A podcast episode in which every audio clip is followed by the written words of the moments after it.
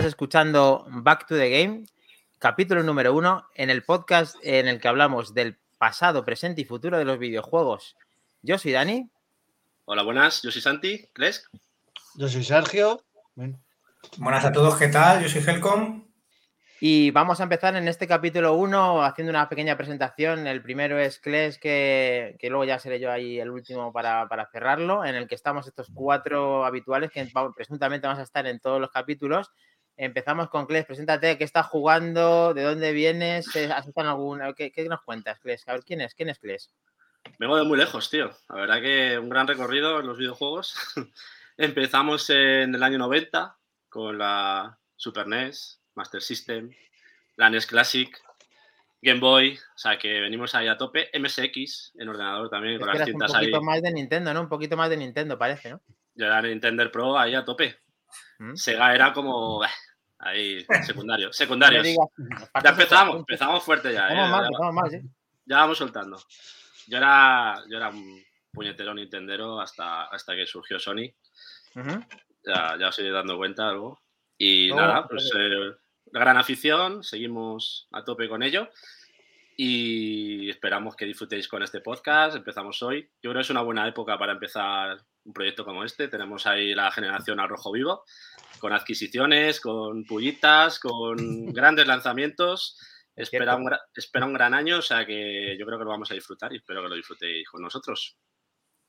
Genial, pues un gran miembro de, de, Back to the Game. Vamos a ver ahora con Minotauro BK. ¿Quién es Minotauro BK? ¿Y dónde estamos? A ver, ¿qué pasa? Minotauro, Buenas, ¿qué tal? Yo soy Sergio y bueno, yo empecé, yo empecé con las recreativas y luego empecé con la ¿Con? Play 1, luego la Play 2 y luego me pasé al otro lado.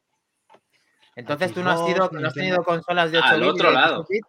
¿No has tenido eh, Minotauro consolas de 8 y de 16 bits? ¿Has pasado hasta no, 32 directamente las, con, con he jugado, he jugado luego a NES, a Super NES y a Mega Drive, pero más tarde. Mm. Más tarde. No. Vale. Te reenganchaste a tope con la Play 1 y ahora todas las plataformas, como todos. A ver, vamos a ver quién es Helcom. ¿Quién es el señor Helcom? El, eh, a ver, dinos, dinos, Helcom, ¿quién eres? ¿Qué tal, chicos? Soy Miguel, por aquí conocido mejor como Helcom.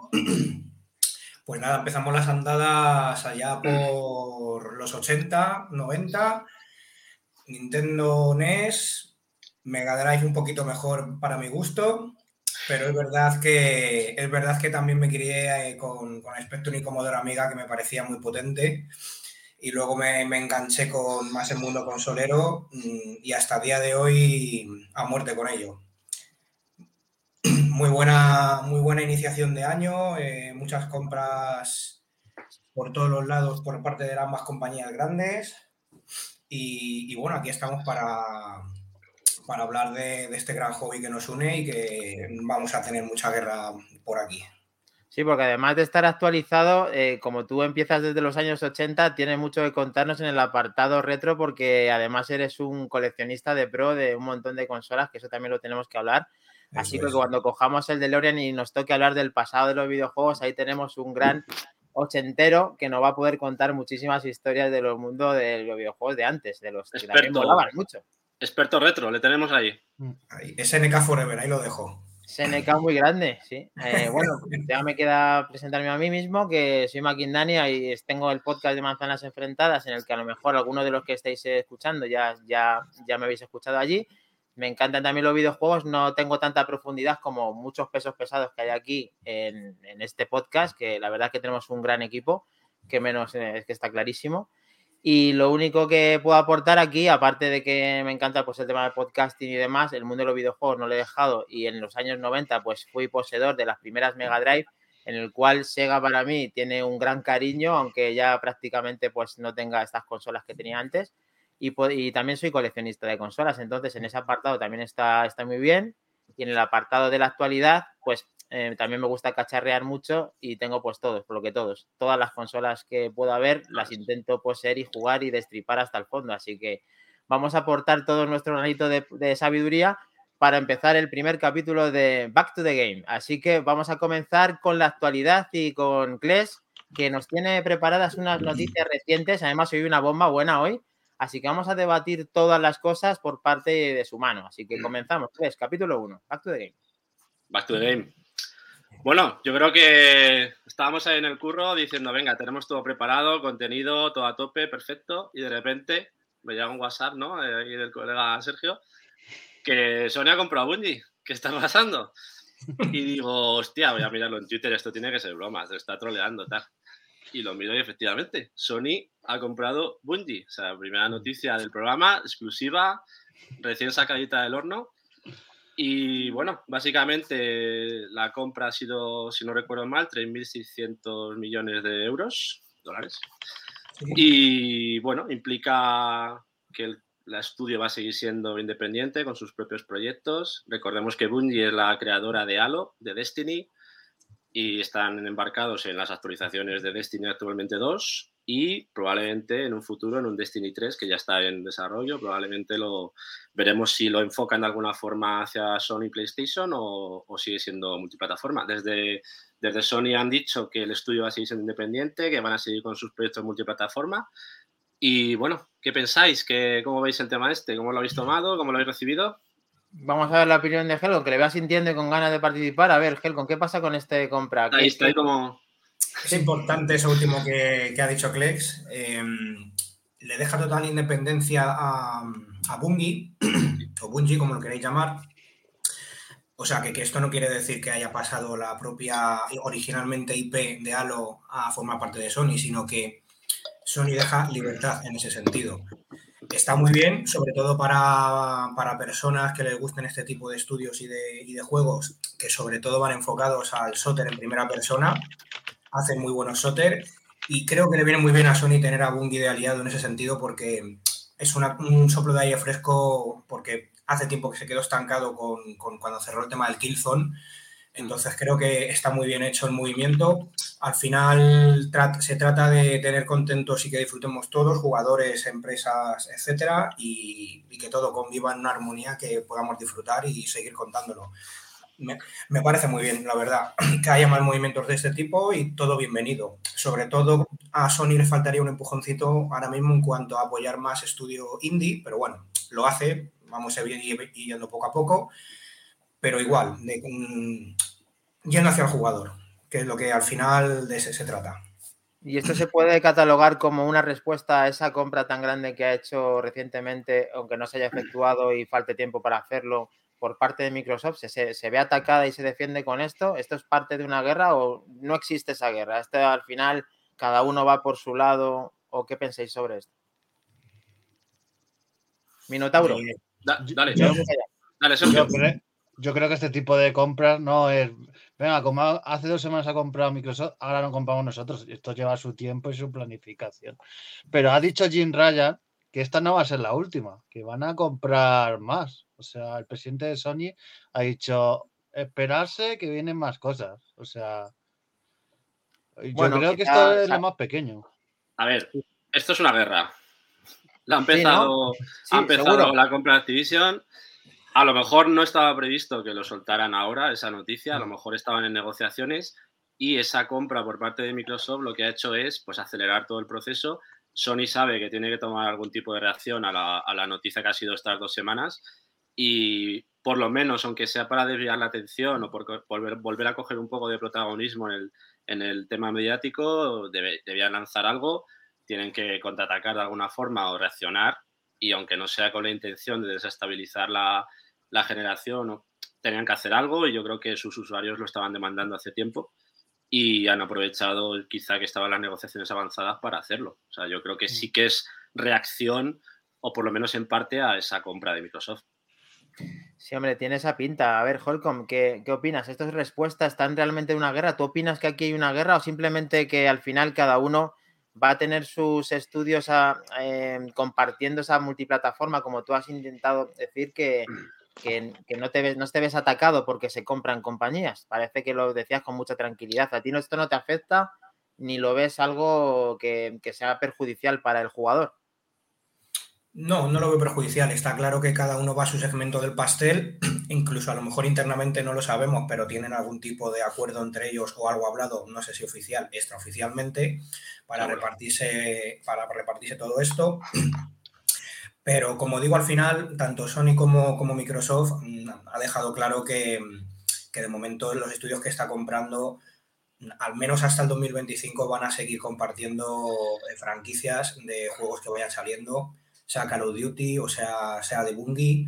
Con lo cual, mientras que eso siga siendo así y dejen elección, a mí me parece hmm. que está todo abierto y, una buena forma de hacerlo porque no se limita solo a una plataforma. Al final nosotros aquí, como coleccionistas que somos y nos gusta, tarde o temprano terminamos teniendo los dos sistemas actuales y vamos a poder disfrutar igualmente de ello. Por eso está muy bien que las personas que a lo mejor solo puedan em, disfrutar de un solo sistema tengan esa opción cruzada de que en las varias plataformas dejen esa libertad de, editar estos títulos, que es algo bueno. En ese sentido es una guerra sana, no es una guerra insana de al final ir solo ellos a nivel, a nivel empresa y dejar de lado al jugador. De momento creo que, es una buena lección lo que están haciendo. O sea, que vamos a convivir a corto plazo, esto no se va a notar y en el caso de que se notase, eh, sería muy a largo plazo y cada uno ya se vería viendo que podría poseer todas las consolas para tener todos los juegos. Que al final el que es muy jugón tiene todas las consolas. Véase que cada uno de nosotros estamos a punto ya tenemos todas las plataformas. O sea que al final estamos todas en las mismas. No quiere decir que todo el mundo haga lo mismo que nosotros, pero seguramente que el que el jugón y el que el trastea y el que le mola, pues seguramente accede a eso. Tenemos varios comentarios, eh, sobre todo saludos y que nos saluda un sevillano más también. Que suerte en este nuevo mm. proyecto. Vamos, muchas gracias, eh, muchas gracias David, amigo. Y Mac Trompa nos dice, nos dice, creo que la compra de Bungie eh, por parte de Sony no es más que una compra por despecho por las compras de Activision y Bethesda por parte de Xbox. Sony, lo que se está gastando con la última compra podría haber comprado EA y muchas otras de golpe. Microsoft quería decir. Vale. Estoy de acuerdo con más trompa, totalmente. Para una contratación del tipo de EA y otras desarrolladoras más importantes hace falta tiempo y Sony quería lanzar algo rápido para desviar la atención y volver a coger un poquito de protagonismo. Yo creo que ha sido un poco el objetivo. Y yo creo que la clave de todo esto de exclusividades temporales, multiplataforma, yo creo que el, primer punto en el tiempo que tenemos que ver, yo creo que es el, el Elder Scrolls 6. Veremos si, porque no se ha confirmado ni que va a ser exclusivo de Microsoft, ni que va a ser multiplataforma, no quieren, no quieren llegar a dar una información ya oficial al respecto, se, se van un poco escurriendo el bulto y yo creo que ese va a ser el primer punto en el que vamos a analizar realmente por dónde va a orientarse todas estas compras, ¿no? Si, si el Scroll finalmente es exclusivo de Microsoft, porque Starfield desde un principio ya se sabía, creo que ahí es donde puede empezar a moverse ciertas fichas que, deriven esa o determinen esa balanza en un lugar o en un sentido o en otro. Veremos a ver qué ocurre, pero vamos, sí, como dice Helcom, de aquí a tres años yo creo que todas las estas compras van a, van a ir lentas, va a siguiendo ser mm. multiplataforma todos los juegos, vamos a poder disfrutar de todos ellos. Y bueno, yo probablemente me pille la Xbox Series S porque al final el Game Pass y eso, aunque sea por el Starfield, pues querré disfrutarlo y probablemente acabe comprándola. Así que, como bien dices, nosotros que somos unos cebaos, pues tendremos todas y que pase lo que tenga que pasar. Siempre que no haya esa, esa, rotura de, igualdad o esa desestructuración del mercado que provoque que, haya demasiadas exclusividades en uno u otro sentido, ¿no? Bueno, porque las exclusividades, eh, y todos, era un poco más Sony que, Microsoft. Y ahora con esto, pues quizás igualen un poco las fuerzas. Estaba diciendo Minotauro Beca también que eh, amenaza al presidente de Sony diciendo que hay más, que es justo lo que tú acabas de decir. Entonces, mm, vamos a ver cómo se desenlaza todo esto. Eh, vamos a dar un poco de cordura y calma al tema y podemos, yo creo que, dar un poco, a no ser que alguien quiera decir algo más. Minotauro, ¿te has quedado algo por decir? Helcom, eh, ¿hay algo así de ultimátum en cuanto a las compras y No, nada que añadir. Bueno, hay una tercera en, en la carrera que está en Sony y está y, está Microsoft, pero es que está Tencent, que Tencent la, casi nadie la tiene en cuenta, pero es que tiene ahí estudios y, compra y compra y... El imperio. El imperio chino. Nunca mejor dicho. Hay que vigilarlo también. Hay que estar ahí atentos, pero nada, en cualquier capítulo de los nuestros tenemos que volver a tratar porque ahora parece que hay una guerra, como ha dicho Kles, mm. en que vamos a, tocar esto bastantes veces a lo largo de, de los programas. Así que podemos dar carpetazo a todo esto y podemos empezar con el siguiente tema. Le doy paso a Kles para que nos informe el siguiente tema, el hombre noticia de Back to the Game. Vamos. Dice, dice MaryGamer89 eh, que ya había escuchado que se iba a hacer un tipo Game Pass, pero con Sony, no sé si la verdad. Precisamente Vamos a hablar sobre ese rumor ahora en unos minutos para que, bueno, la información que hay, que por supuesto no es oficial, hay que cogerla con pinzas, pues veamos qué se ha dicho hasta el momento sobre ese tema. O sea que ahora mismo hablaremos sobre ello. Antes quería comentar un tema, a ver qué os parece también. El próximo, la segunda noticia del día que también se ha anunciado, es State of Play, que va a ser este próximo miércoles 2 de febrero a las 11 de la noche, hora española, donde va a ser una, aproximadamente una media hora de, programa en el que se va a enfocar casi su totalidad en el Gran Turismo 7. Van a dar más información, van a dar un poco más de detalles sobre el juego. Veremos a ver qué nos dicen, qué nos ofrecen. Sé que aquí hay algún hater de la saga, vamos a ver qué opinan. Y, bueno, ¿qué os parece esta noticia? ¿Qué creéis? Eh, ¿Van a anunciar algo más? ¿Está, ¿Va a estar centrado exclusivamente en este juego? Eh, ¿Qué esperáis de este juego? A ver, contadme. Voy a dar paso a Helcom porque eh, yo creo que tiene un prima diferente del resto y así podemos debatir con él. A ver qué. Helcom, como has dicho en nuestro grupo que ya hago noticia, vamos, quiero que sepáis que tenemos un grupo de Back to the Game en Telegram en el cual estamos debatiendo. Sí, debatiendo todo esto y eh, pues eso, entre capítulo y capítulo vamos a ir ahí contando ciertas noticias, pareceres, impresiones y todo el mundo es bienvenido en este grupo.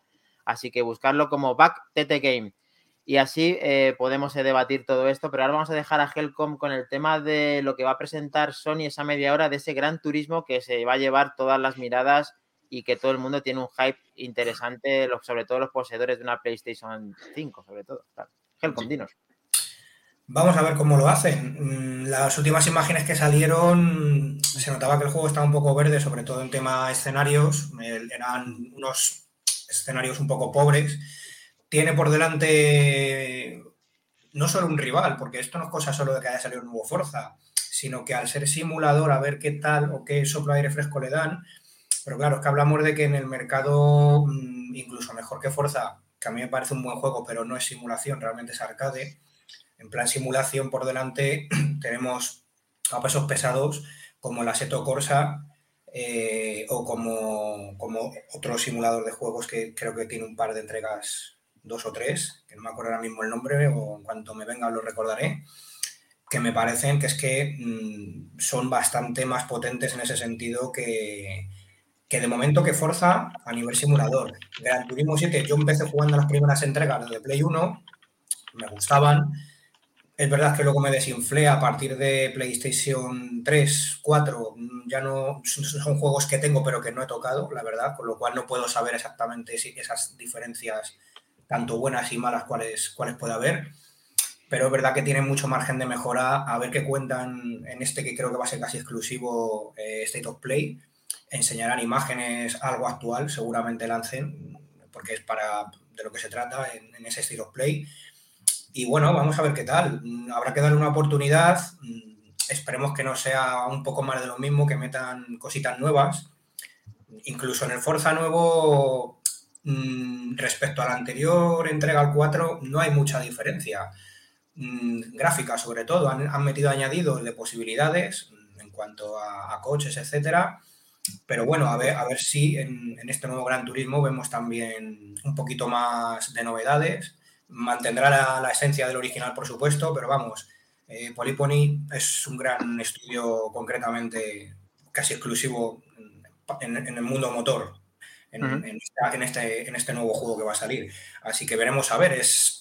Bueno, sobre todo es difícil ir anunciando ahora mismo cosas. Iremos viendo a partir del State of Play en. que va a estar, que está al caer. Además, eh, decían, está diciendo, te estaba interrumpiendo porque nos decía el Moody que si te, te, referías a Project Cars como simulador de esos que son tan mejorados a ellos. Eso es, gracias al Moody 1, Project Cars, exacto. Ese es. No me salía. lo que no te vemos, sobre todo, Helcom es muy entusiasmado con con Gran Turismo no, parece que sea una cosa que creas que vaya a tener demasiada expectación más allá de que lo den los fanáticos del Gran Turismo, ¿no? Eso es lo que la lectura quizá un poco, ¿no? Más o menos, eso es. Em, a ver si cuidan y miman sobre todo a los, a los que son más em, seguidores de este juego y, de, del, tema conducción al final. Pero bueno, mm, yo de momento no lo veo como un hype muy grande. Eh, pero no deja de. Eso no quita que no vaya a ser un buen juego, ni mucho menos. Lo que pasa que a lo largo de este año veremos si sale o si tiene algún tipo de retraso, pero vamos, hay que, hay la oportunidad hay que siempre darla. Antes de pasar a Minotauro, quiero saber también qué opina de esto. ¿Piensas que puede tener un protagonismo especial si lo lanzan en el futuro con la realidad virtual, con las nuevas gafas de Sony? ¿Piensas que es posible? Mm, de hecho, sería una buena baza, tanto como book insignia de juego exclusivo de PlayStation, como con el tema del lanzamiento de las gafas que puede ser revolucionario y sobre todo que dan en el clavo porque ahí Sony es verdad que que ha apostado, claro. El tema VR ha apostado mucho trabajo y dinero y es una cosa que eso Microsoft no lo tiene. ya veremos si, si luego hace algo o no. Pero es verdad que hay, hay muchos juegos muy buenos y seguramente hagan algún tipo de pack o alguna promoción que aproveche todo esto, seguro.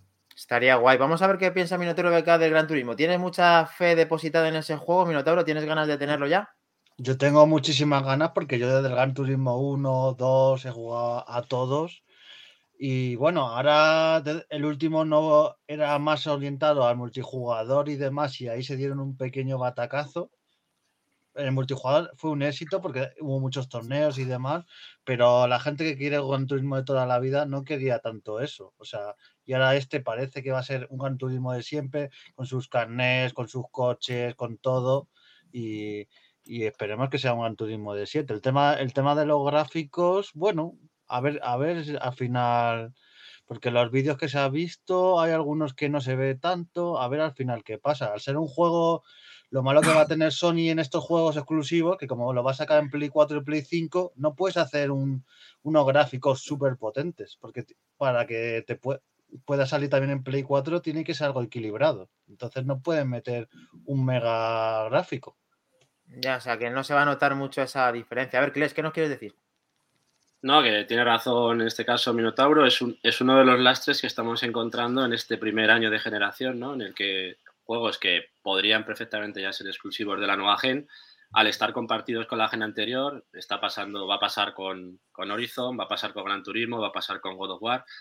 Evidentemente, aunque haya diferencias importantes en el tema gráfico, tema ray tracing, resolución, eh, frames por segundo, etcétera, pues eh, la base del juego tiene que ser compartida, tiene que ser en ese sentido compatible con la generación anterior y ahí sí que vamos a notar que no vamos a ver un, juego que nos sorprenda todavía en ese techo de potencia que pueda ofrecer PlayStation. Pero vamos, sí que están ofreciendo detalles, sobre todo, ya no tan a nivel visual, que yo creo que el juego al final va a estar bien, no, puede que no sea un portento gráfico, pero va a, va a ser visualmente interesante, va a ser divertido, va a ser realista y sobre todo pues detalles que están ahora hablando de ellos, ¿no? Como son el sonido en 3D con los, con los auriculares Pulse, la vibración áptica, los, los, gatillos, todo eso al final le va a dar también un plus de realismo y de inmersión a la hora de conducir quien no juegue con volante para tener ese plus de también de experiencia, ¿no? Creo que también lo quieren enfocar un poco por ahí, dar esa, dar esa nueva forma de jugar también o de disfrutar el contenido y sobre todo habrá que ver cómo también anda el juego de contenido. Creo que después de Gran Turismo Sport, que yo la verdad que lo disfruté bastante en el tema online, ahora toca volver un poco a la esencia, esos carnets, esos, esos campeonatos, ese modo jugador, ese modo historia, disfrutar de la historia de la conducción, como siempre ha hecho esta saga, y cuidar muy bien todos los detalles, los vehículos, las marcas. Creo que toca volver un poco a esos orígenes y meterle esos extras o esos, esas cosas jugables que hagan que lo disfrutemos como nunca, ¿no? A ver qué nos cuentan. Yo tengo bastantes esperanzas. De hecho, ya lo tengo reservado. Aproveché la oferta del fin de semana del IVA. Del IVA. Y bueno, vamos a ver cómo, cómo nos sorprenden este miércoles. El juego en principio tiene fecha para el 7 de marzo. Vamos a ver si no hay retrasos, si no nos dan una mala noticia en ese sentido. Y porque en breve tendré que ser, tenía que ser ya Gol y empezar a distribuir copias para, para los medios. Así que este miércoles yo creo que va a ser la clave para ver qué pasa con este gran juego. Y para finalizar con la noticia, yo, a ver, yo también tengo eh, esperanzas depositadas en un juego de simulación de ese tipo. del nombre de Gran Turismo solamente se pueden hablar cosas positivas quitando alguna piedra en el camino o algo que no lo han hecho del todo bien. Pero para eh, se están deseando eh, ver juegos de un gran nivel para esta nueva generación de consolas, sobre todo en, el ámbito de la conducción. Hay juegos buenos, pero para mí no hay uno que haya marcado una diferencia más allá de lo que podemos ver gráficamente como el Horizon 4 o en, cuanto a la actualidad, que se ve muy bien gráficamente y que es un juegazo en toda regla. Pero claro, al final es un poco más, no es un juego como simulación, es, es diferente. no es mi campo, efectivamente es un arcade. Entonces vamos a ver qué pasa. ¿Y hay alguna sorpresa que podemos esperar más? ¿Hay algún rumor, Kles? ¿Te suena algo de si ahí vamos a poder ver algo más en esta presentación del miércoles a las 11, como decías? O, directamente no se prevé nada así en plan fuerte, solamente... Por parte, de Sony han dicho que va a ser el principal tema, así que no, no se espera que haya muchos más. Seguro que nos sorprenden con algo. Eh, y, con la compra reciente de Bungie, yo no sé si, si puede que hablen algo de ello o alguna IP nueva que esté en desarrollo, que ya quieran lanzar algún, alguna pincelada para justificar esa compra. Pero yo sí que tengo esperanzas, no sé si será en este State of Play o en otro futuro, de que empiecen a hablar ya de lo que se habla de como PlayStation Infinite. A ver si ya comentan algo, el, el, nuevo Game Pass de Sony. Vamos a ver si sueltan algún ya contenido porque no para de haber filtraciones y rumores y está claro que, que algo hay en ese sentido, que este año va a ser el, antes de verano probablemente el año en que saquen, porque PlayStation Now tiene que cambiar, tienen que cambiar el sistema, adaptarse un poquito a los tiempos que corren, más actual. Y oye, pues igual nos sorprenden con algo de información al respecto. Es un poco mi. Ah, que piensas que es posible que finalicen diciendo que están detrás de tener un Game Pass propio, ¿no? Me gustaría, no lo sé, evidentemente, no, han dicho pues nada. pero te puedo dar un pálpito de que ahí puedan decir algo, ¿no? Podría ser, podría ser que suelten ahí algo. te estás tirando un buen triple, no está nada mal para el primer programa en Back to the Game, apuestas fuerte. Empezamos fuerte, ¿eh? Ahí lo dejo. Hazte un clip. Vale. Venga, si no ya sería una exclusiva nuestra, ya nada más empezar. Bueno, ponme, exclusiva, el miércoles. Sí. Pues eh, bueno, hablando de. Vamos a coger un poquito el de Lorian, pero simplemente para dar un viaje corto. Vosotros cuando jugaste de Gran Turismo 1, ¿qué coche se os viene a la mente cuando jugabais? A mí se me viene un a mí se me viene un, eh, a ver, un Mitsubishi Lancer, un Mitsubishi como Twin Turbo, que, hacía una movida rara y cuando te adelantaban se activaba una movida y cogía la rehostia de velocidad.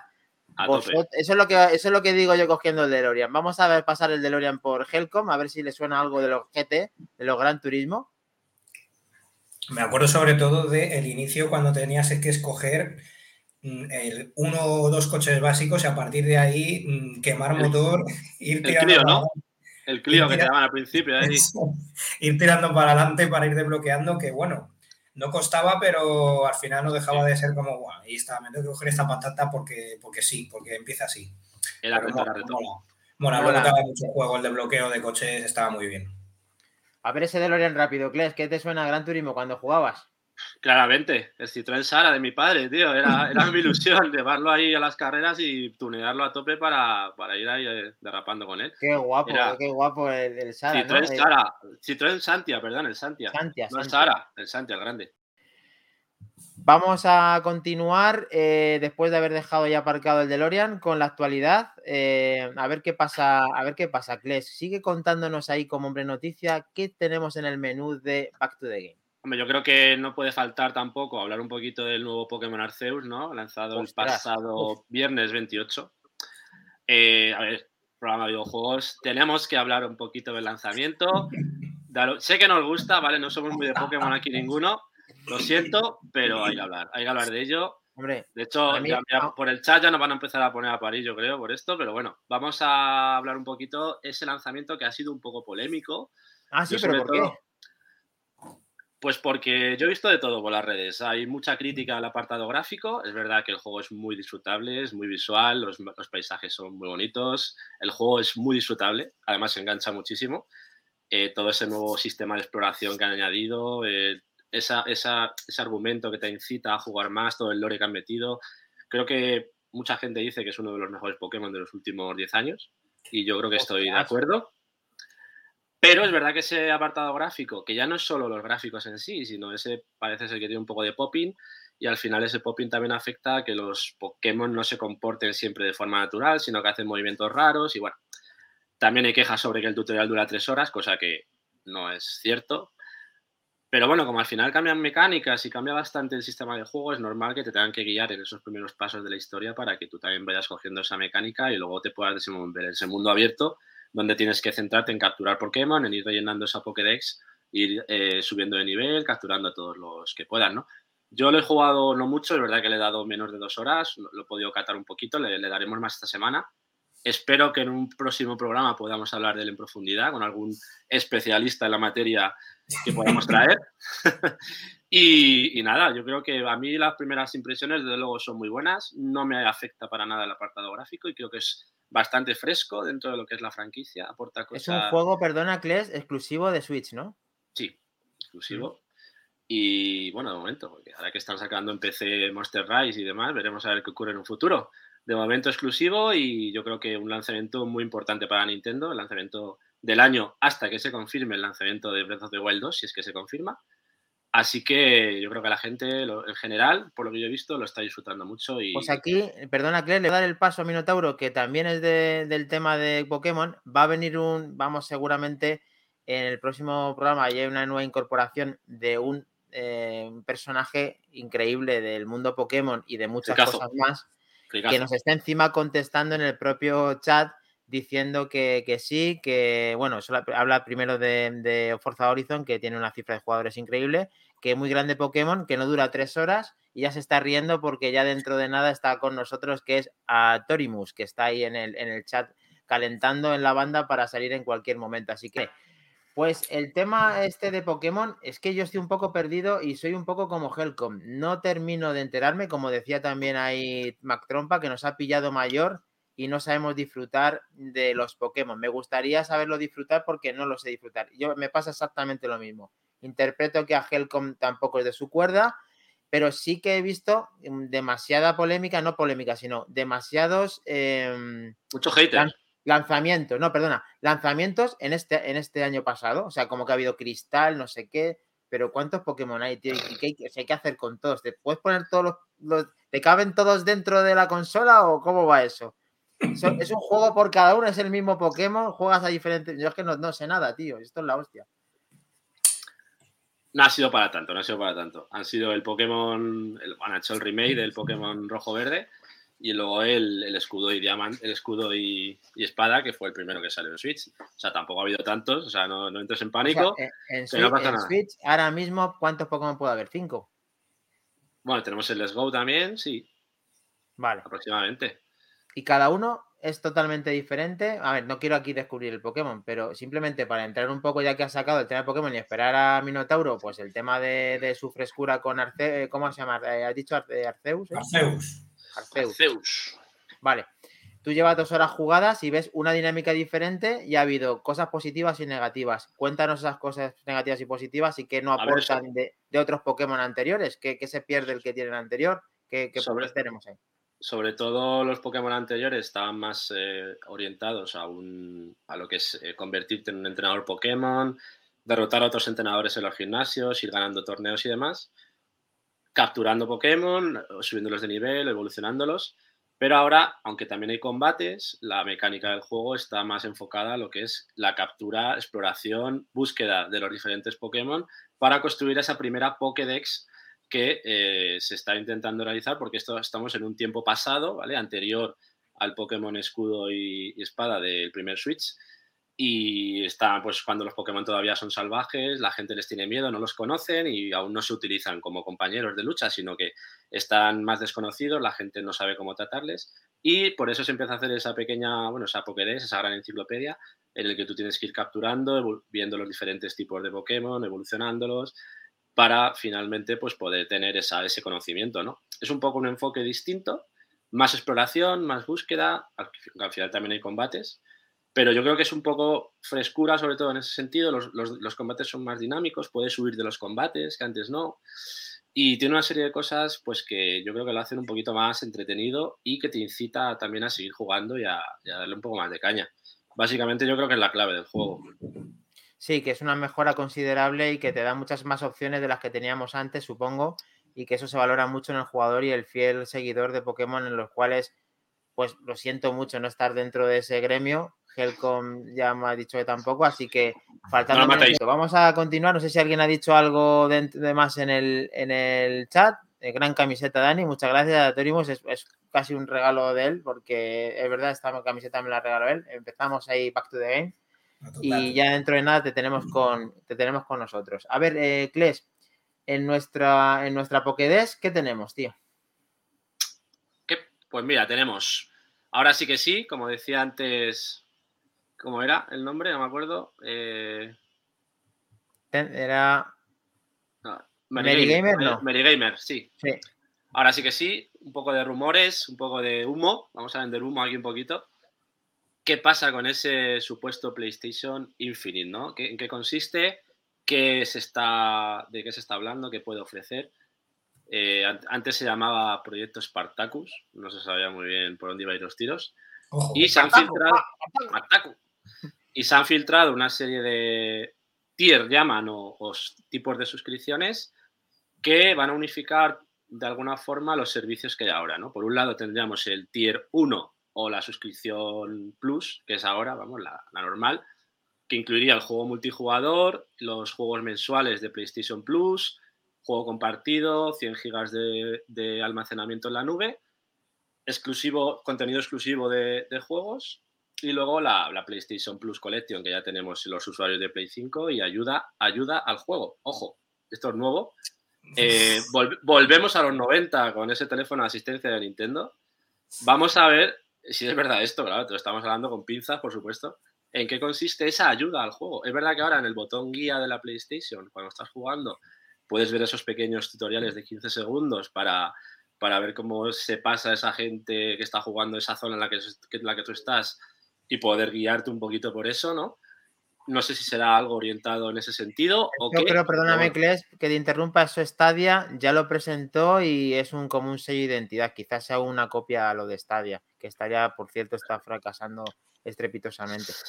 Sí, habrá que dedicar también un tiempo a eso. Eh, eh, nos has contado muchas novedades. ¿Qué queda aparte de la asistencia al juego? Mm, realmente es, lo que ya tenemos en el PlayStation Plus, ¿vale? Esa suscripción yo creo que va a ser la más la que más se va a mantener. Donde están las principales novedades serían el Tier 2, que sería el Platinum. Mm. Ahí hay todo lo que hemos dicho anteriormente, le añadiríamos un largo catálogo de juegos de Play 4 y eventualmente juegos de Play 5. Esto sería una novedad porque en PlayStation Now actualmente no hay juegos de Play 5. De hecho, los juegos que son actualizables a Play 5 te dan la versión de Play 4, por lo tanto, eso sí que sería una novedad. Podríamos hablar de fusión entre PlayStation Plus y PlayStation Now con esa novedad de poder tener juegos eventualmente de Play 5, no sé si lanzamientos o eh, juegos que ya estén en el catálogo. Habría que ver, habría que desarrollar esta parte para ver si merece la pena ese extra ¿no? que ofrece sobre la primera suscripción. Y una tercera que sería la Ultimate o la Tier 3, que mm. aparte de todo lo anterior, te añadiría, el juego en streaming. Esto sí cambia, porque actualmente en PlayStation Now, en gran parte de los juegos, tienes juego en streaming. Es verdad que no va muy bien, no es igual que descargarte el juego, ¿vale? No, no va igual de resolución ni de, ni de fluidez.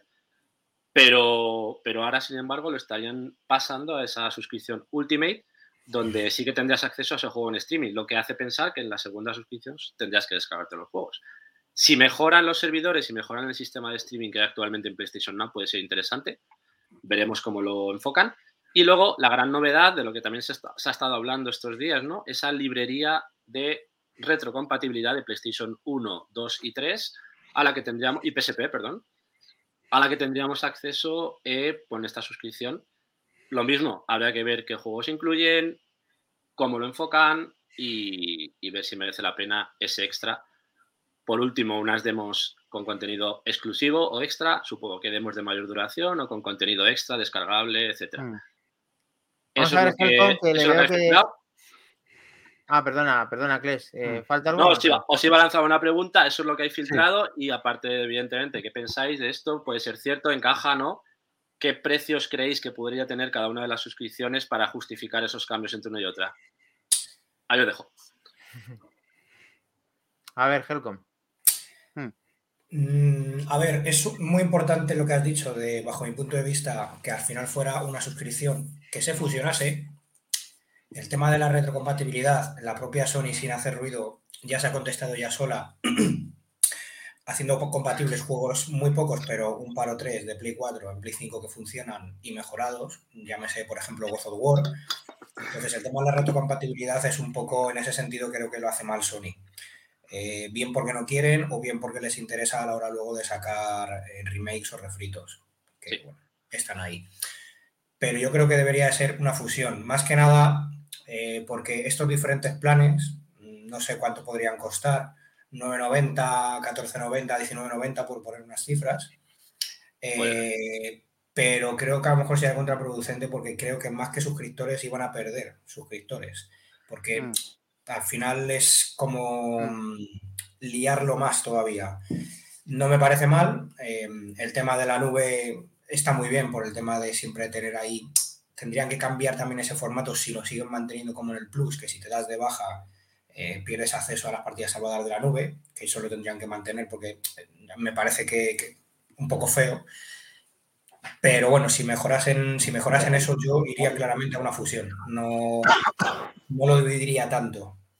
El tema, bueno, el tema del streaming, a mí personalmente es algo que nunca me ha llamado, no digo que esté mal, pero es verdad que yo creo que va a necesitar una estructura más potente en cuanto a conectividad, ya no por ancho de banda, sino por cómo lo tengan de desarrollado para que vaya mm. fluido sin ningún tipo de error, que es ahí precisamente donde, bien dice McIndani, eh, mm. creo que ese ha sido el gran fallo de Stadia.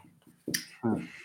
ese tema del streaming y demás. No era muy mala idea, esto no es la primera vez que lo intenta hacer una compañía, pero, pero es algo que a lo mejor es un formato más para tema japonés o americano en cuanto al desarrollo que tienen esos países, que aquí mm, es muy difícil que cuaje. Cierto. Sí. Parece que hemos recuperado a Minotauro. Eh, nos hemos quedado con dos temitas pendientes, pero vamos a continuar con ahora, luego te preguntamos. Mm para ver qué opinas sobre todo del posible lanzamiento del Game Pass personalizado por parte de Sony, de qué manera lo va a cumplimentar y como decía Kles, qué precio vamos a poder tener o intuir de, la mano, pues eso, aparte de, tu opinión, de, Minotauro. A ver, cuéntanos, ¿qué, ¿qué opinas de todo esto? A ver, yo creo que tiene que hacer un servicio diferenciado al de Microsoft. No puede meterse en los tipos mismos de juegos, de exclusivos y demás, porque ahí le van a dar por todos lados. Entonces tiene que dar un buen servicio en la nube. Y, y, tiene que dar otras variantes para, por ejemplo, los exclusivos suyos que sea día uno, que sería un buen bofetón en, la mesa. Es que ya van a perder mucha pasta, Minotauro. A ver si continúa, a ver qué opinas. A ver, es que yo creo que, Game Pass es que pierde dinero realmente, ahora mismo. ahora mismo, pero es una inversión a largo plazo. Ya, es que Sony no está dispuesto a hacer. Ya pierden dinero con las consolas, pierden dinero con la suscripción. Sea a lo mejor lo que le sostiene a Sony. ¿De qué manera? No se, lo puede, no se lo puede permitir Sony, igual que Microsoft.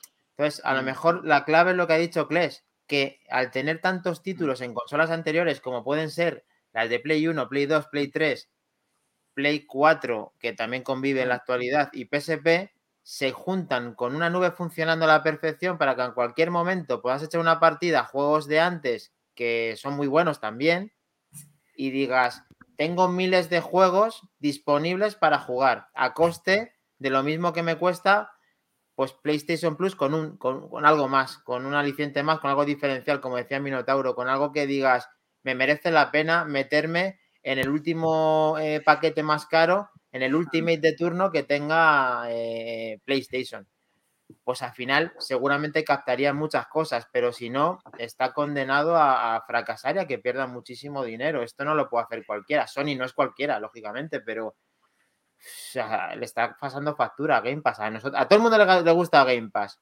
pero pasan por caja y aún así probablemente pierdan hasta pasta. Que como dice Minotauro, al final les saldrá bien, pero ahora pierden pasta.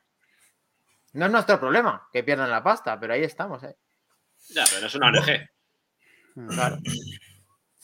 bueno, al, final sí que salpica directa e indirectamente en que sea nuestro problema. Eh, porque no deja. Yo creo que mm, ahí Sony hace y deshace como ella cree conveniente. Que salga bien o mal luego al final es algo que puede disfrutar o no el usuario final. Pero no estaría mal quizás que, manda, que mandasen, que hicieran un tipo de encuesta a ver qué piensan sus, sus seguidores.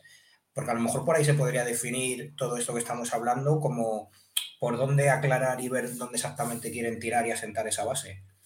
Es una idea, así me acaba un poco de, venir el tema de que hagan una encuesta y a ver qué, qué, opina la comunidad al final.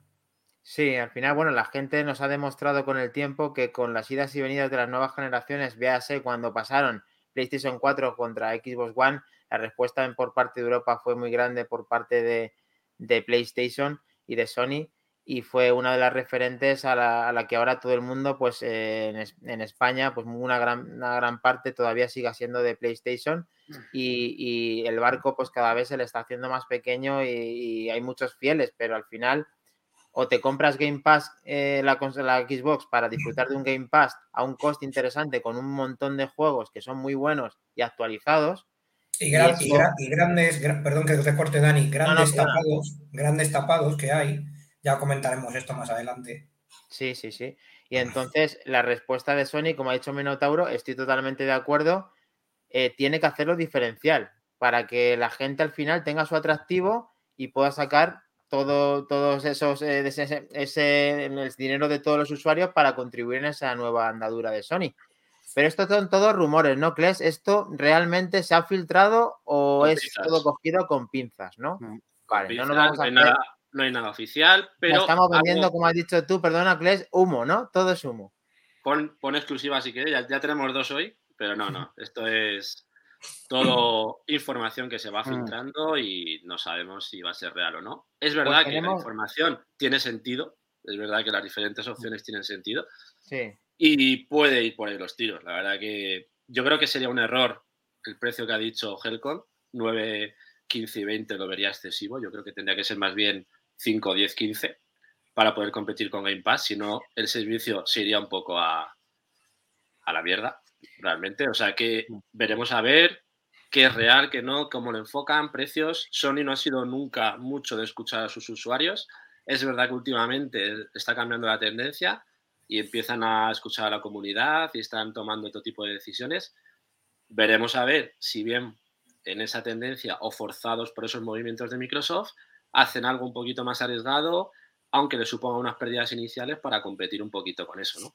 Yo creo que ahora toca que muevan ficha en ese sentido. El sistema Plus Now está obsoleto y tienen que hacer algo distinto. Eh, como dice Minotauro, tiene que ser diferente a Game Pass, no pueden ofrecer lo mismo porque entonces se van a estampar, pero que tenga lo suficiente interés o el suficiente aliciente para sus usuarios para que podamos pagarlo mes a mes, cosa que en el Now ahora no ocurre. Tú pagas un mes de Now y al mes siguiente lo normal es que te quites porque no tienes mm. aliciente para mantenerte suscrito. ¿no? Eso es lo que tiene que cambiar. Eso es lo que tiene que cambiar, sí, que lo engloben todo. Tenemos muy activo en el chat a, a Mac Trompa, en el que dice que la retrocompatibilidad a día de hoy se llama Xbox, eh, sigue diciendo, eh, siempre que Sony saque una nueva consola, te dice que será compatible con la anterior generación. Continúa diciendo, mm. y alguna que otra vez con la revisión de esa misma generación quita la compatibilidad. O sea, que hace alguna guarrada por ahí de vez en cuando. Como mm. cuando la PlayStation 2, de que después de la revisión de la FAT a la Slim quitaron dicha compatibilidad.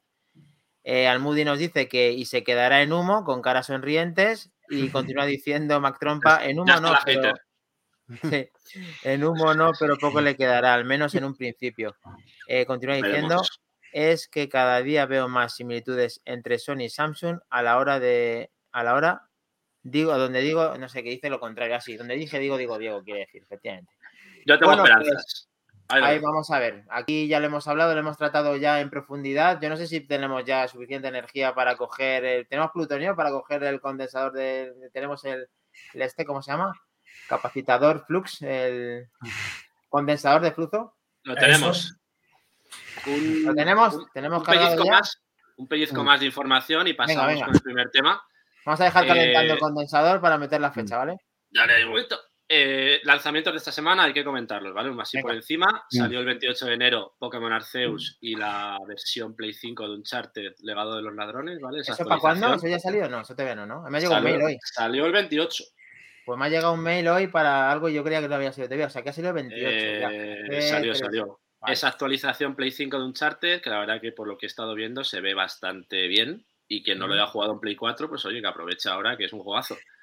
El 1 de febrero, es decir, mañana, Life is Strange Remaster Collection, ¿vale? Ahora que ha salido también el, va a salir el nuevo, pues quien quiera rejugarlos, esos, esos dos primeros, pues tiene la opción ahí de ese remaster. Repite el título que no te he oído bien. Life is Strange Remaster Collection. ¿Y eso se juega en? Eso es multi, ¿vale? Es eh, aventura de este. Muy recomendable, muy, muy recomendable. Mm. Tipo, tipo Telltale, tomar decisiones, actuar en momentos determinados, elegir tu historia. Muy buenos juegos, la verdad que para jugar tranquilo y rollo película y la verdad que está. Dices que sale mañana este, que este es muy. es una. Es un remaster, por lo tanto hay que tener en cuenta que son los juegos que ya salieron anteriormente. Vale. Y el gran lanzamiento de esta semana, que yo creo que es la, el gran, la gran noticia de lanzamientos, el Dying Light 2, ¿vale? Que es multiplataforma también, sale este viernes y juegazos a vecina. Eh, quien haya disfrutado del 1, quien no, que aproveche que está ahora baratito. Y va a tener además tres modos de, de gráficos, modo resolución, modo performance, modo rendimiento y el modo de potencia, digamos, gráfica, para eh, poder elegir en cada momento. Yo, como siempre, tiraré de esos 60 frames, que desde que lo tenemos no, no hago otra cosa. Y sobre todo cooperativo online, modo historia durante toda la partida, ese parkour que siempre nos tenía ahí en movimiento en el juego, esos, esos zombies que te persiguen súper agresivos, vehículos, tienes una tirolina, la verdad que el juego pinta bastante interesante, muy variado y para quien lo quiera jugar también en compañía, pues una muy buena opción. Mm. Genial. Pues hombre, ¿Qué este juego? ¿Lo conocéis? Sí. ¿Os llama la atención? Yo le conozco, pero eh, no, lo he jugado. No lo he jugado. Este, ¿Este juego es nuevo o ya tiene una secuela? Este, le este, este juego, eh, posicioname, Santi, o eh, ¿qué tenemos? ¿Este juego ya salió? este juego es secuela. Secuela, ¿no? Mm. Sí, salió el 1 que ¿Estaba en el Game Pass? ¿Estaba en el Game Pass este no? No hay. Pues no sé, la verdad. Creo que no sale en Game Pass. Este juego ¿Está en Game Pass? no, ha estado no, en el Game Pass. No, no, me suena este que salga. Es que hay uno de zombies le he confundido. Vale. Pues ya con la agenda ya programada, con todos los lanzamientos, pues para darle un poquito de chicha y meternos en el DeLorean y ir a los años, no sé para exactamente cuándo vamos a tener que poner la fecha. La fecha está casi en los años 90, ¿no? 89 empezaríamos incluso. Vamos a poner el condensador de flujo al año 89 para ir hacia las consolas de 16 bits. Yo creo que es la que mejor palma se llevaron, el que mejor catálogo, porque vamos a hablar, eh, dinos lo tú que ya que estás con el tema formativo, danos el tema. Bueno, vamos a hablar de esos clasicazos de Disney. Hablando por Disney, Disney, ¿vale? No. Marvel, no Star Wars, Disney. Cuando Disney Clásicos de Disney. ¿Vale? Cuando tenían congelado a Walt Disney, vamos. Ah, tenían ya a tope dando ideas. Vale. Así que si eh, eh, ¿por, qué, ¿por, qué, saga se empieza de Walt Disney? A ver, de Disney. ¿Qué es lo que. cada uno lo que ha jugado o vamos a ir por orden? ¿Tienes ahí un Fíjate, yo, yo, empezaría diciendo cuál fue el primer juego de Disney que jugasteis. Venga, pues comienza tú mismo. interesante. Hmm. En mi caso fue la, en la Game Gear. ¿Vale? El Castle of Illusion de Mickey Mouse. En Game Gear. Eh, en Game Gear, chaval. Porque yo la Master System no la tuve y, y, luego ya en Super Nintendo fueron Eso ya eran 8 bits, o sea, eh, Cuidado, cuidado que sí he tenido consolas de Sega. He tenido Game Gear, he tenido Dreamcast, ¿vale? No soy Nintendo 100%. Soy multi. Te, respetamos entonces. Por favor, me, me, me corrijo ahora porque sí que tuve consolas de Sega. Vale, a ver, Helcom, que, bueno, cuenta, bueno, perdón, ahora te, ahora te paso un segundo. Vamos a ver, Helcom, qué jugó el primer, primer juego de Disney, perdón. Pues muy curiosamente coincido con Santi porque yo empecé con el Land of Illusion en Game Gear también. Un juego muy bueno de plataformas, no exigente, pero bueno, un poquito de habilidad tenías que tener, pero muy divertido. Sí, sí, sí, muy divertido, mm. muy, no sé si decir ameno, pero te enganchaba, te enganchaba y cualquier juego que hablemos de Disney de esa época es que es sinónimo de calidad. Da igual, porque por aquí estamos viendo en el chat a Mac Trompa y a Tori Moose eh, eh, eligiendo plataforma, pero bueno, todas eran muy buenas. Yo me decanto un poquito más por Mega Drive en cuanto a sonido y sprites. pero, pero cualquier mm. juego Disney de la época, mm, chapó. Chapó porque es tal cual como muy bien, un ejemplo muy bueno de cómo de bien aprovechaban esas licencias. La verdad que sí, y ese juego le conozco. Vamos al Minotauro. ¿Cuál, ¿Qué juego? Bueno, en su caso, ¿lo rejugó ahora en la actualidad o está jugando ahora? O dinos qué impresiones tienes de los juegos antiguos de Disney, que es lo que se trata en el... el, primero que jugué yo fue el de la Play 1, el Hércules. Ah, muy un juegazo. Juegazo, siendo, también. Seguía siendo la- jugazo. La Play 1 también tuvo grandes juegos. El Tarzán también era un buen juego. Sí, sí. También. Entonces, Hércules, en mi caso fue el Castle of Illusion de Sega Mega Drive, fue mi primer juego en la Mega Drive y tengo un gran recuerdo de ese juego. De hecho, mm, me lo sé de memoria porque era muy difícil, o para mí era muy difícil pasarte hasta el final ese juego. En, normal, digamos, porque en Easy pues eh, te lo pasabas en cinco minutos, pero en el normal era muy complicado y la consola se queda encendida como todos durante mucho tiempo para llegar a ese final. Era la hostia. Un clásico eso, además. Era la hostia. Así que ese es el por- primer juego. Vamos- Ay, que- perdona, dime, Jorge. Que por, por cierto, perdonar, nada, un pequeño inciso se me ha pasado.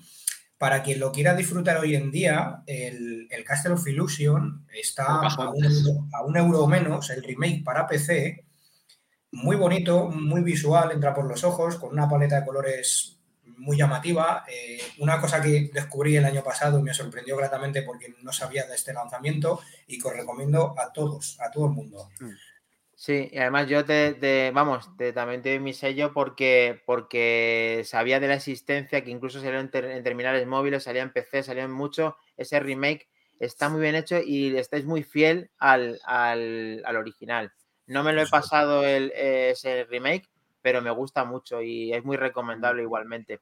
Eh, a ver, Kles, ¿con qué avanzamos en el mundo de la competencia o no? O, o, digamos el tema de Disney, ¿por dónde lo enfocamos? ¿Cuál es el enfoque que tenemos en el Voy a Back hacer, voy a hacer una trampa aquí en directo, ¿vale?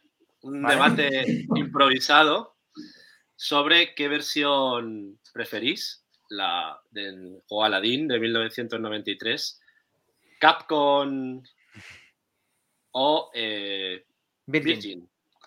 ¿Qué versión os quedáis? Capcom, Virgin, hagan sus apuestas.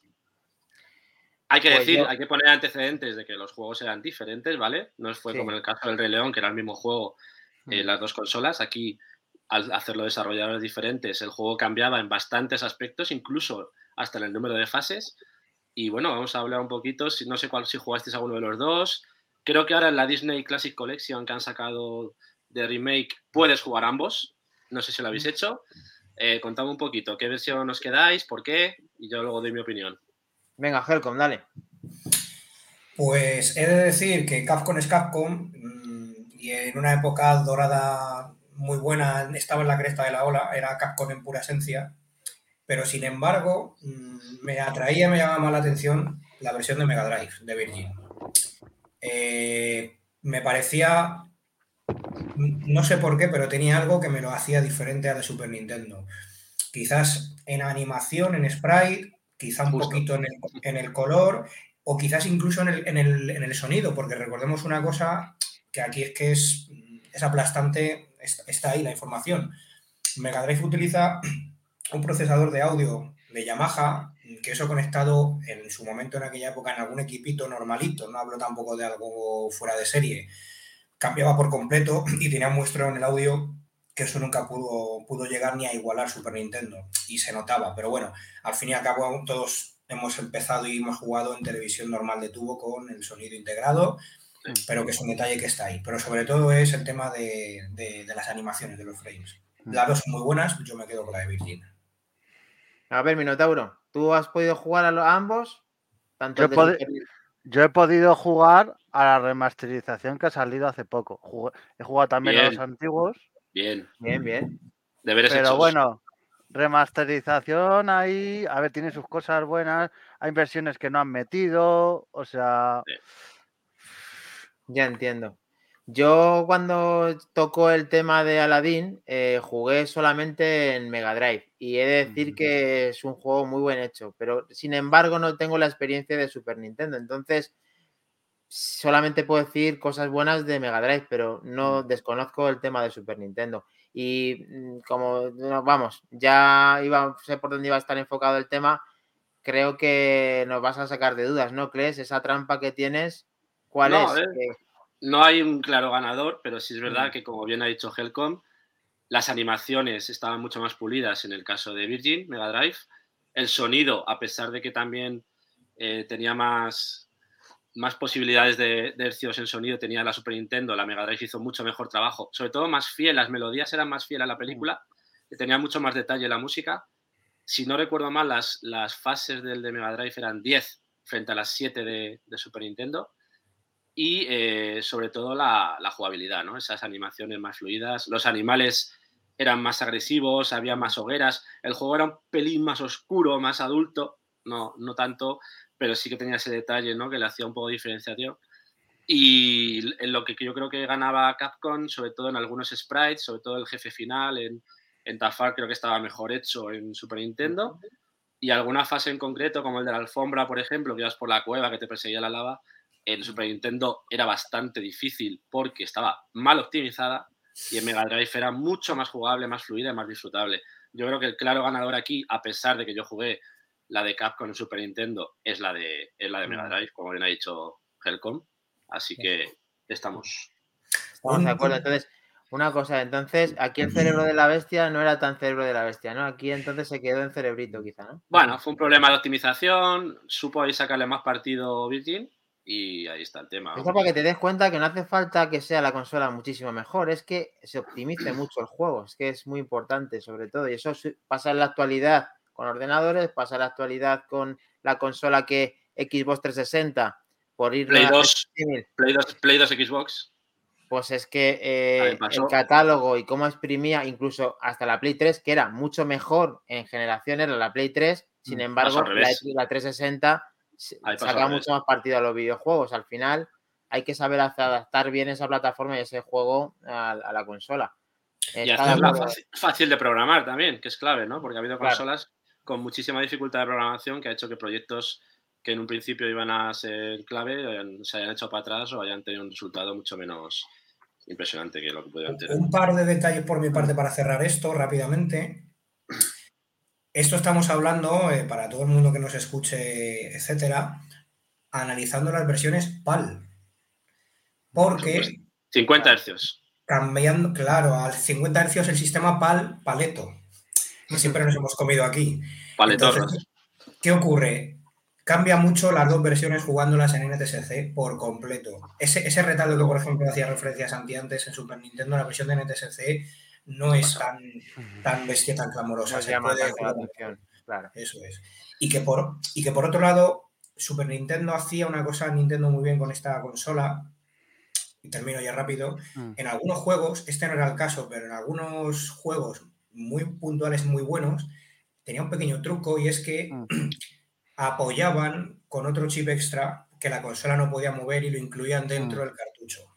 Es verdad. Una pequeña trampa sin, serlo, porque realmente aprovechaban lo único que añadían o optimizaban de esa forma el que, el que, el que muchos juegos, sobre todo en un motor gráfico con una cierta rotación, le daba mucho más empaque.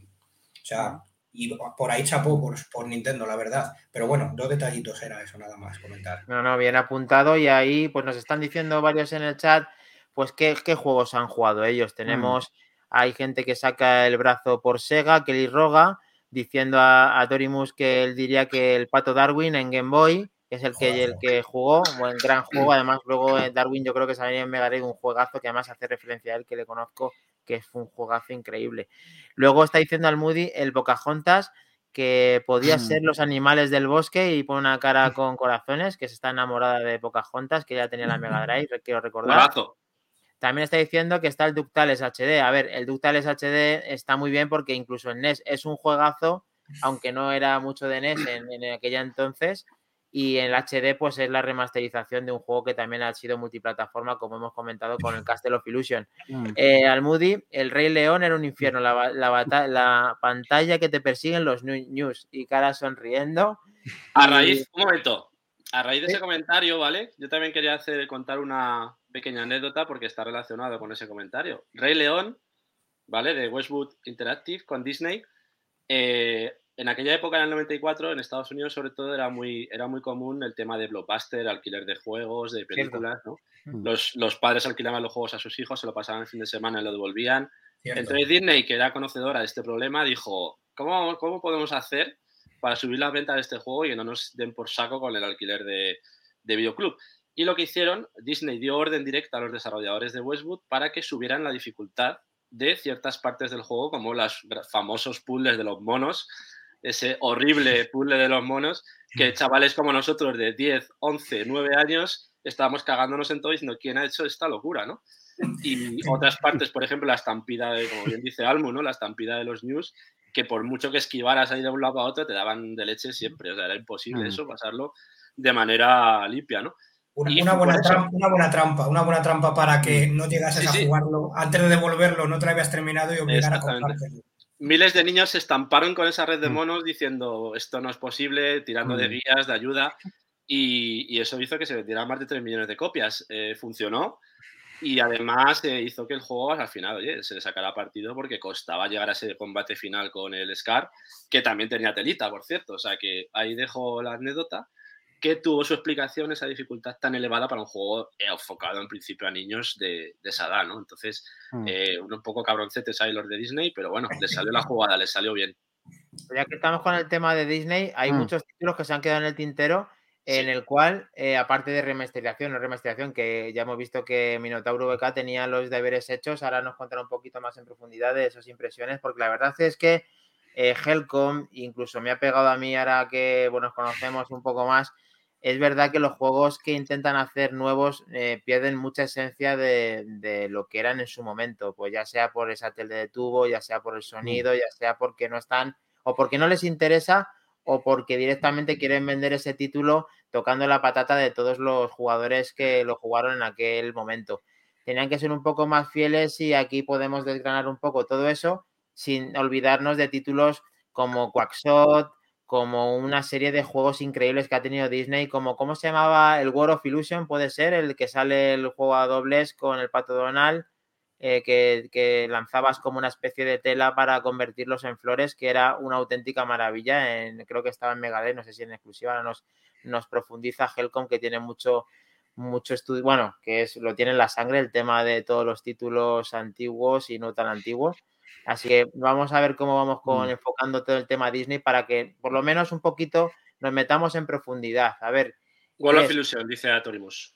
World of Illusion. Perfecto. Epic Mickey, como bien dice Almo, también juegazo, ¿vale? De mm. más posterior ya, 2010 puede ser, no me acuerdo exactamente. El, primero creo que ronda el 2010, sí. Sí, de hecho, un gran grande Almo ahí recordando este juego porque es un detalle, este juego es de Warren Spector, que es el creador de Deus Ex. Oh, Ojo con esto, que no, es ninguna tontería porque eh, el juego de Epic Mickey es muy, muy buen juego, la combinación también pero totalmente desvinculado eh, la persona que lo creó del género al que, al que iba, pero un juegazo, eh, recomendado sin duda. Está muy bien, muy bien, con el tema del pincel y demás, muy, muy buen juego. Hay una saga de la que no podemos no hablar en este reportaje porque, a ver, nos mata, yo creo, más de uno. ¿Qué pasa con la saga Kingdom Hearts? Por favor. 2002. ¿Nadie va a hablar de esto o qué? ¿Quién jugó esa saga? ¿Quién le gusta? Square Enix.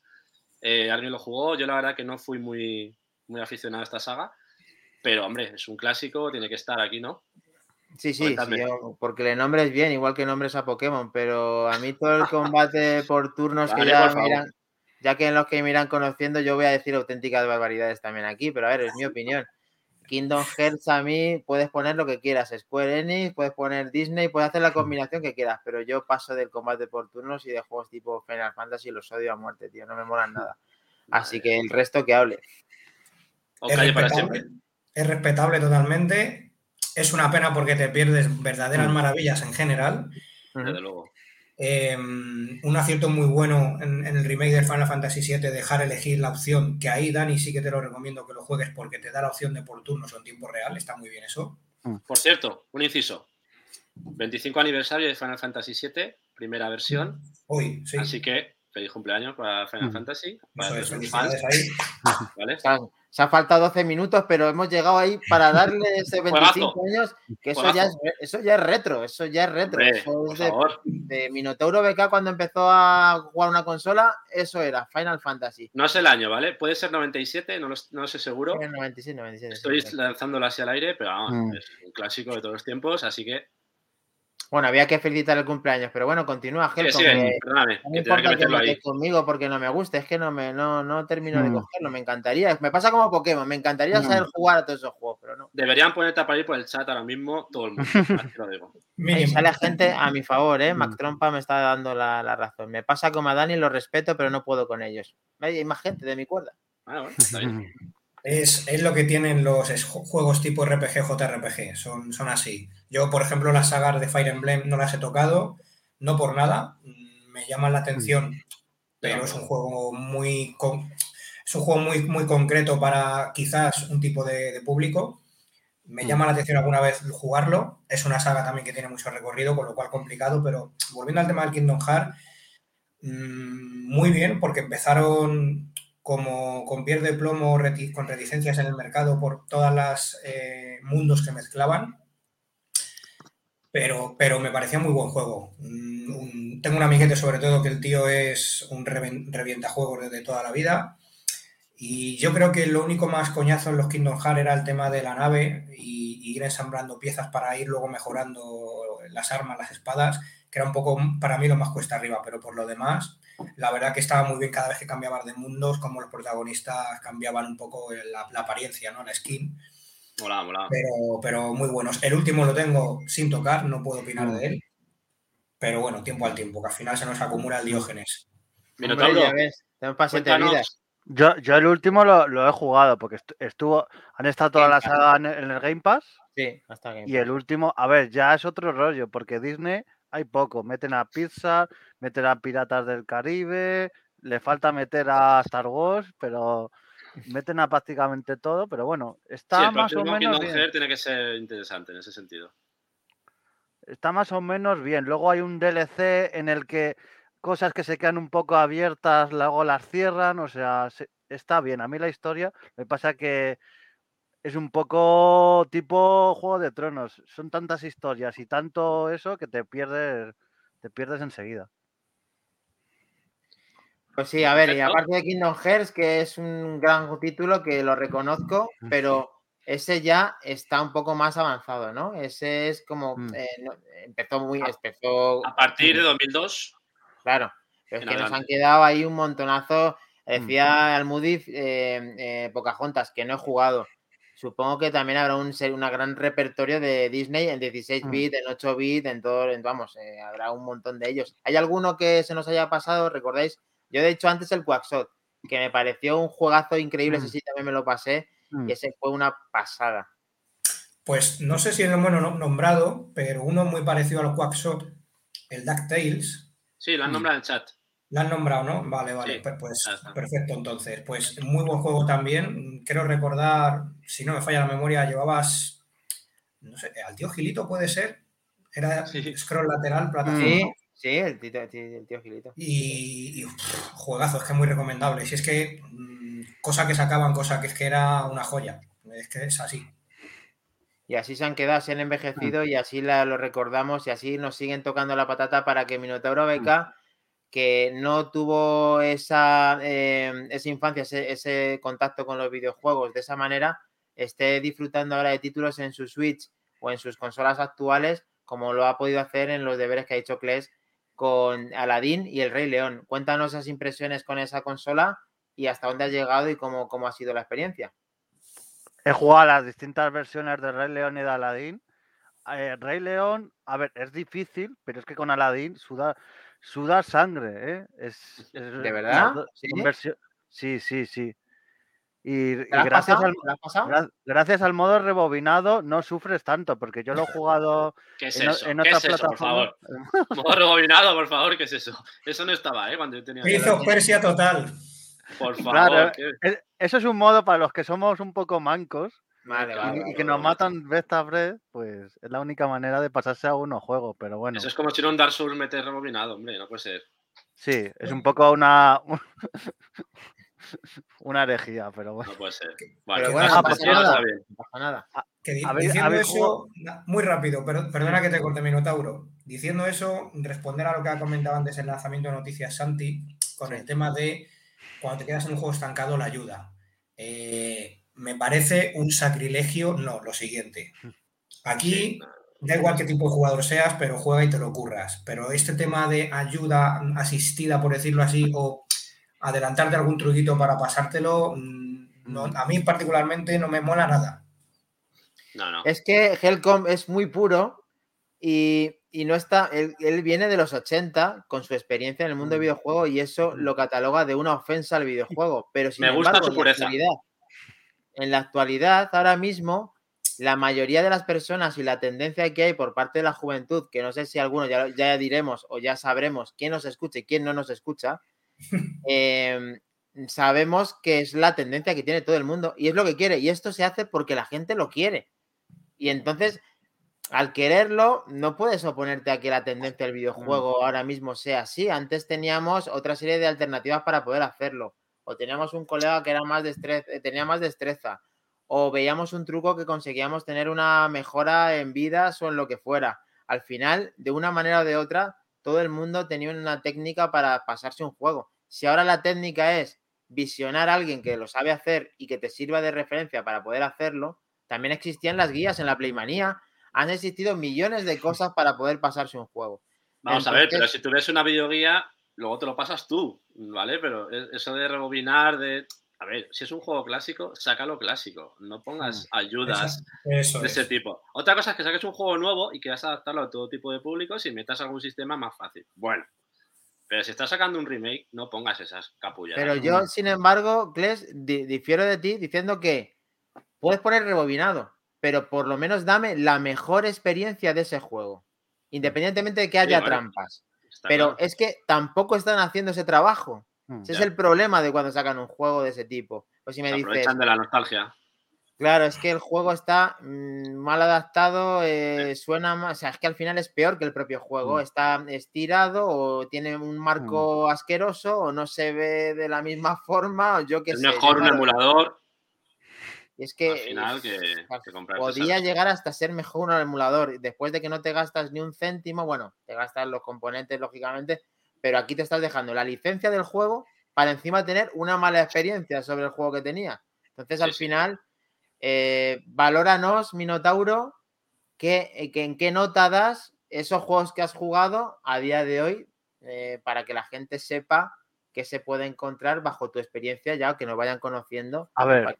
Ese trabajo. Los juegos en sí, nota bastante alta, pero la, un 8, un, casi un 9. Pero lo que es la adaptación, na, na, na, hay versiones que no han metido. Por ejemplo, ahora han sacado, sacaron en su día el Rey León y Aladdin, ¿no? Pues ahora te han sacado el libro de la selva, que también fue muy famoso en su día, el videojuego. Sí, Pero si lo pues quieres, en vez de añadir, en vez de dártelo gratuito, tienes que pagarlo aparte. O sea, Claro, porque aquí quieren sacar todas tajadas, no te van a meter ahí un recopilatorio, recopilatorio con todos no, y encima. ha, ha pasado con otro. Yo he tenido otros recopilatorios y cuando van metiendo juegos te los dan. Eh, Me ha pasado en otras o sea, plataformas. Sí. Ok. Bueno, pues yo creo que hemos tocado también el tema Disney. No sé si queda alguna cosa más por parte de Kles. Un último apunte que comentaba antes Salmu, para que se vea que estoy atento al chat. El Disney Infinity, ese, ese modelo de negocio que salió con los muñequitos, rollo Starlink, para ir comprando los diferentes personajes y, ag- y agregarlos al juego. Un saca cuartos para los niños eh, y tirar un poco de coleccionismo también. ¿Y qué opináis de esta, de esta maravilla de, de experimento? Un- para mí un copia-pega en toda regla de los amigos de Nintendo Sí. o, in- o incluso de Skylander, que era un, un invento catalán de español. Yo a los- al Infinity nunca jugué, pero he de decir que sí que tengo, que me encanta Lilo y Stitch y me tardé muchísimo en conseguir un Mm. pack con Stitch, ahí lo tengo. Eh, pero bueno, un poco, un poco copia. Yo creo que no supieron, supieron tener una identidad propia en ese sentido y a Starlink le pasó más o menos lo mismo, pero bueno, porque también bebía o se fijaba en, en el Yo lo tengo, ¿eh? Nintendo, Lo tengo todavía. y, pero, pero al final estaba mejor en cuanto a que incluso tienes un accesorio propio que interactuabas con él acoplándolo al mando de cada consola junto con la nave. Era diferente, sí. Y, y no era mal juego, ¿eh? No es- de hecho, no es mal juego, no lo quiero tampoco ya echar arena de por medio, pero Y, y tenía cooperativo, además, en pantalla de partida, que es eso es. interesante. Pero el Disney Infinity contra la pared de lleno se la dieron. Sí, hay bastantes eh, eh, co- comentarios en el chat de Twitch en el cual, bueno, están haciendo referencia a lo que hemos hablado antes, pues eh, yo tenía un mando de Sega trucado, benditas guías. Bueno, Kelly Roga nos dice yo tenía un mando de Sega trucado, perdona. Almudi, benditas guías. las revistas de Haciendo, eh, riéndose Roga. Eh, David 1977, la ayuda tan a mano, mi sobrina tira de ayuda y vídeos antes de pensar nada. Eso es lo que se cargan, pero eso es lo que es tendencia. Y entonces no puedes luchar contra la tendencia. Entonces va a haber ese apartado en el mando que le vas a dar al botón de ayuda y te va a salir cómo se pasa. ¿Te gusta más? ¿Te gusta menos? Pues hombre, al final todo el mundo quiere pasarse el juego. Yo, como empiezo todo, si no termino ninguno, pues lo mismo así sería la manera de, terminar alguno. Quién sabe. Sigue diciendo Mac Trompa. Es esa de una, de las cosas que más han evolucionado con el tiempo los juegos. Vamos a llamar vintage. Es la, mm. es la dificultad de hoy en día con las de antaño. Efectivamente, ahora, bueno, tienen muchas, mucha dificultad. Y nos quejamos cuando un juego es muy corto el, para el que lo juega hasta, hasta el final o, le saca el 100% del juego. Pero bueno, ahí depende del propio juego en cuestión. siempre, nos quedará, siempre nos quedará From Software. Al Moody a mí sí me gusta romperme la cabeza resubiendo los puzzles. O sea que hay gente que es puro con el videojuego, como al Moody, que quiere pasárselo hasta el final por ella misma. Y Daniel Legions, eh, por eso son siempre los mejores mods de las comunidades gamer, porque con los remakes oficiales siempre la cagan. Sí, aquí los que se dedican de dentro eh, intentando sacar el mejor experiencia del juego son las comunidades. Yo también estoy de acuerdo contigo. y de hecho, por ejemplo, Sonic Mania, que es la que más me viene a la cabeza, es la que mejor ha podido adaptar el Sonic en los últimos años, haciendo esencia de lo que era de verdad. David 1977 de Witness, hay que jugarlo sin duda para vivir la experiencia quien quiere el desarrollador. Y Almudi 1 dice otro robo, los Amiibo. Almudi Almudi, te voy a dar una colleja. Por cierto, juegazo de Witness, ¿eh? David. Juegazo hace referencia a Kles, perdona, Kles, decías que es juegazo de Witness, ¿no? De Witness, juegazo con puzzles complicados y un reto, ¿eh? O sea que mm. también para que le gusten los retos de antaño, una buena opción. Me lo apunto, no lo conocía, me lo apunto. Sí, además creo, que, lo, creo que lo regalaron en el Plus, si no recuerdo mal. Quien ¿Mm? tenga no sé si está en Game Pass, pero en el Plus lo tenéis, quien tuviera Plus en ese momento, pues está. Para poder ah, disfrutar. Perfecto, muchas gracias el apunte, David, que también que le conozco, viejo amigo de Manzanas Enfrentadas. Gracias por estar en el Twitch en directo con nosotros colaborando. Ese para ser el primer episodio ha sido una pasada haber contado con todos vosotros en directo, en el cual intentaremos repetirlo todos los lunes a las 11 de la noche sin faltar a la cita con el equipo que sea. Ya vamos incluyendo, como hemos dicho, una nueva incorporación para que aquí esto nunca falte. Incluso vemos el sándwich que se ha dejado, aunque esté entre tinieblas, la del Gran Cles. Esto es un sin vivir, de verdad, no puede ser. Pero bueno, lo hemos hecho con mucho gusto y así lo iremos continuando. Eh, Helcom, Minotauro, Kles, mm. eh, un gran equipo en el día de hoy, en el episodio 1, para comenzar esta andadura de Back to the Game. Eh, ha sido un placer. Vamos a recordar en qué forma de contacto nos pueden contactar con cada uno en Twitter, por ejemplo, o en las redes que en las que tengáis. Kles, cuéntanos. Sí, bueno, tengo, la, tengo dos. Tengo Santi Vidal 99 y tengo también Klescan Gamers. Klescan, ¿vale? Quien quiera también puede por ahí. O sea que, ah, o aquí mismo en Back to the Game lo vamos a ver todos también. O sea que. Si no, que se metan al grupo de Telegram, perfecto. Mm. Perfecto. Un placer haberos escuchado, un placer por estar ahí. Mm. Además, veo que hemos mantenido los espectadores de media todo el programa, eso es bueno.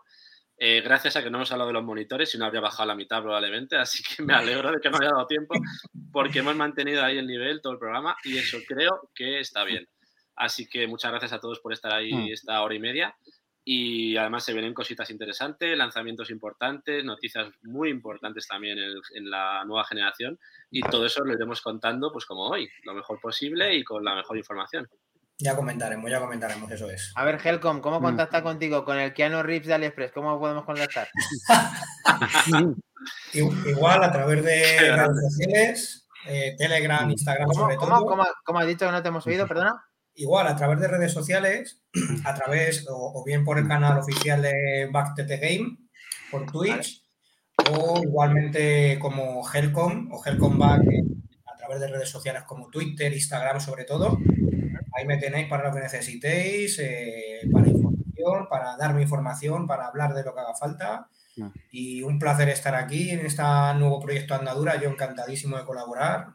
Un placer, muchas gracias. Y nos vamos a ver mucho tiempo. Es un grande, Ha sido, ha sido genial, menudo, menudo pedazo de fichaje que tenemos aquí. A ver, Minotauro acá desde Vallecas, cuéntanos a ver qué, cómo contactan contigo y cómo ha sido la primera jornada en, Back to the Game. ha sido bastante buena. Se nos han quedado cosas en el tintero, pero volveremos. Mejor porque, como ha dicho Santi, hay gente que se nos iba a quedar dormida. O sea, mejor. mejor, Y pues, mi forma de contacto, arroba minotaurubk en Twitter. Genial, pues que no se nos olvide que tenemos la página web de backttegame para que, para que podáis estar al tanto de las novedades que ya se irá eh, mejorando esa página web. Backttegame en todas las redes sociales con la arroba si estáis en mm. Twitter y, y demás plataformas y conmigo arroba Macindani y sin olvidarnos nuevamente de este grupo de Telegram en el cual tendrías que estar ya para poder comentar mm. con todos nosotros este primer episodio y todas las cosas que vayan a venir en la actualidad. Creo que Santi quiere finalizar con algo. A ver, ¿please? No, un saludo a Moredilla Dani Legions, que son mi mujer y mi cuñado, para que veáis el nivel de aficionados que tenemos aquí. Que por cierto, macho ese sándwich ahí tan guay, o sea que muchas gracias. Genial, ahí se han incorporado de verdad, que ahí están. Pues nada, un saludo a todos ellos y nos vamos a ver en el siguiente Back to Day. Vamos a coger el DeLorean, vamos a aparcarlo, vas a recorgar plutonio, condensador de flujo y todo para el siguiente. Nos vemos en el siguiente podcast y un placer, chicos. Muchas gracias a todos. Adiós, gracias. Chao. Chao.